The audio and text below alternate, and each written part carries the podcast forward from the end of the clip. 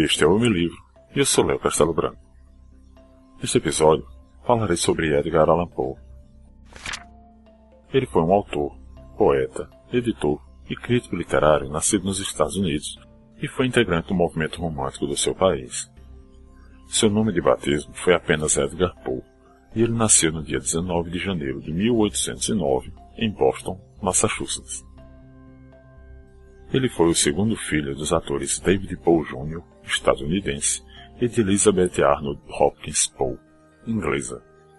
Seu irmão mais velho, William Henry, nasceu em 1808 e sua irmã caçula Rosalie em 1811. Ainda muito jovem, ele ficou órfão de mãe, que faleceu um pouco depois de seu pai abandonar a família, quando ela ainda estava grávida de sua irmã mais nova. Após ficar órfão, Edgar foi acolhido pela senhora Frances Allan e seu marido John Allan, que morava em Richmond, Virgínia, mas nunca foi formalmente adotado. Eles tiveram uma vida muito confortável e por isso Poe recebeu uma boa educação, além do sobrenome Allan, passando a ser Edgar Allan Poe. Após concluir o estudo básico, Poe frequentou a Universidade da Virgínia apenas por um semestre, pois passou a maior parte do tempo na farra entre bebidas e mulheres. Seu relacionamento com o pai adotivo nunca foi bom. Ele era apegado à senhora Frances. E nessa época, ele teve uma séria discussão com seu pai adotivo e acabou saindo de casa para se alistar nas Forças Armadas, quando serviu durante dois anos antes de ser dispensado. Depois, ele tentou entrar como cadete em West Point, mas não teve sucesso. Mesmo assim, ele deixou a família adotiva de vez. Sua carreira literária começou humildemente com a publicação de uma coleção anônima de poemas, Tamerlane and Other Poems, de 1827. Depois disso, ele mudou seu foco para a prosa e passou os anos seguintes trabalhando para revistas e jornais, ficando conhecido pelo estilo próprio de crítica literária. Seu trabalho o obrigou a mudar para diversas cidades, incluindo Baltimore, Filadélfia e Nova York. Em Baltimore, casou-se com Virginia Clem, sua prima de apenas 13 anos de idade.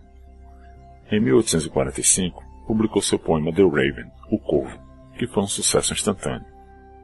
Durante este período, sua esposa Virginia Poe começou a sofrer de tuberculose, que a deixou inválida e acabou por levá-la à morte dois anos depois, em 1847. A doença da mulher levou Poe ao consumo excessivo de álcool. Cada vez mais instável após a morte da mulher, Poe tentou cortejar a poetisa Sarah Ellen Whitman.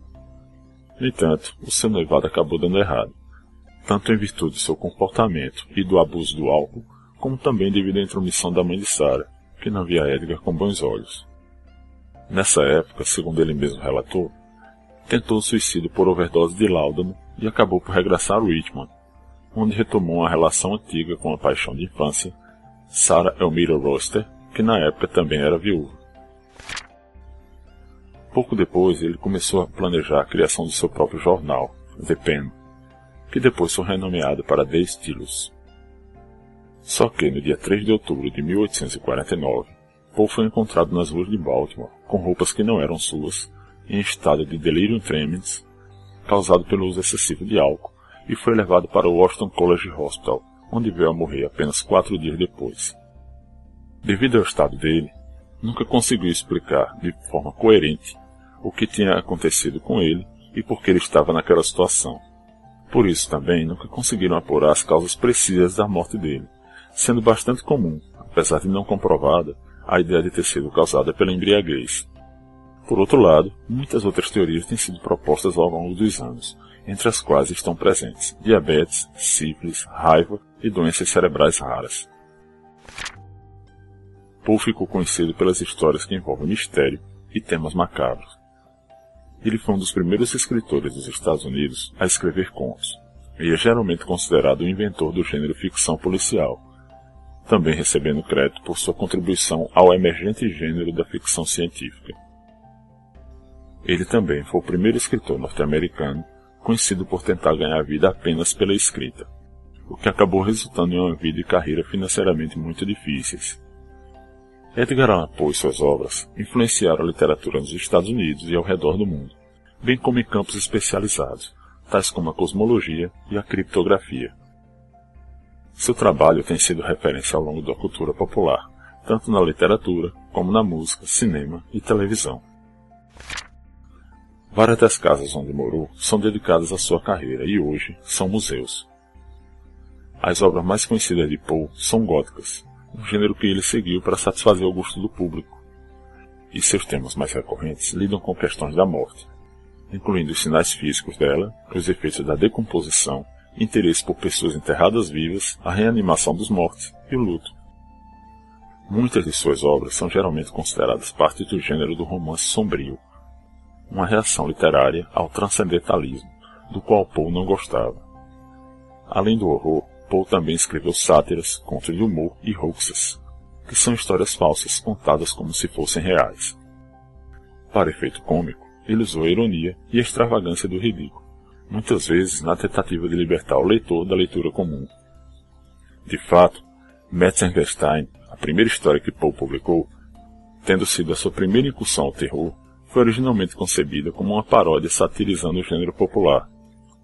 Ele também reinventou a ficção científica, respondendo na sua escrita às tecnologias emergentes como balões de ar quente, especificamente em The Balloon Hoax.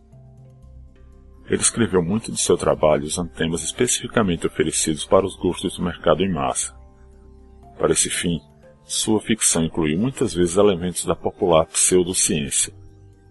E sua escrita reflete suas teorias literárias, que ele apresentou em sua crítica e também em peças literárias como The Poetic Principle.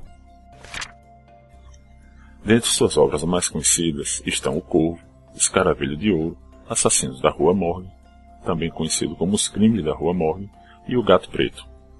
Desse último, deixarei a leitura de um trecho inicial. O Gato Preto. Não espero, nem solicito o crédito do leitor para tão extraordinária e, no entanto, tão familiar história que vou contar. Louco seria esperá-lo, um caso cuja evidência até os meus próprios sentidos se recusam a aceitar.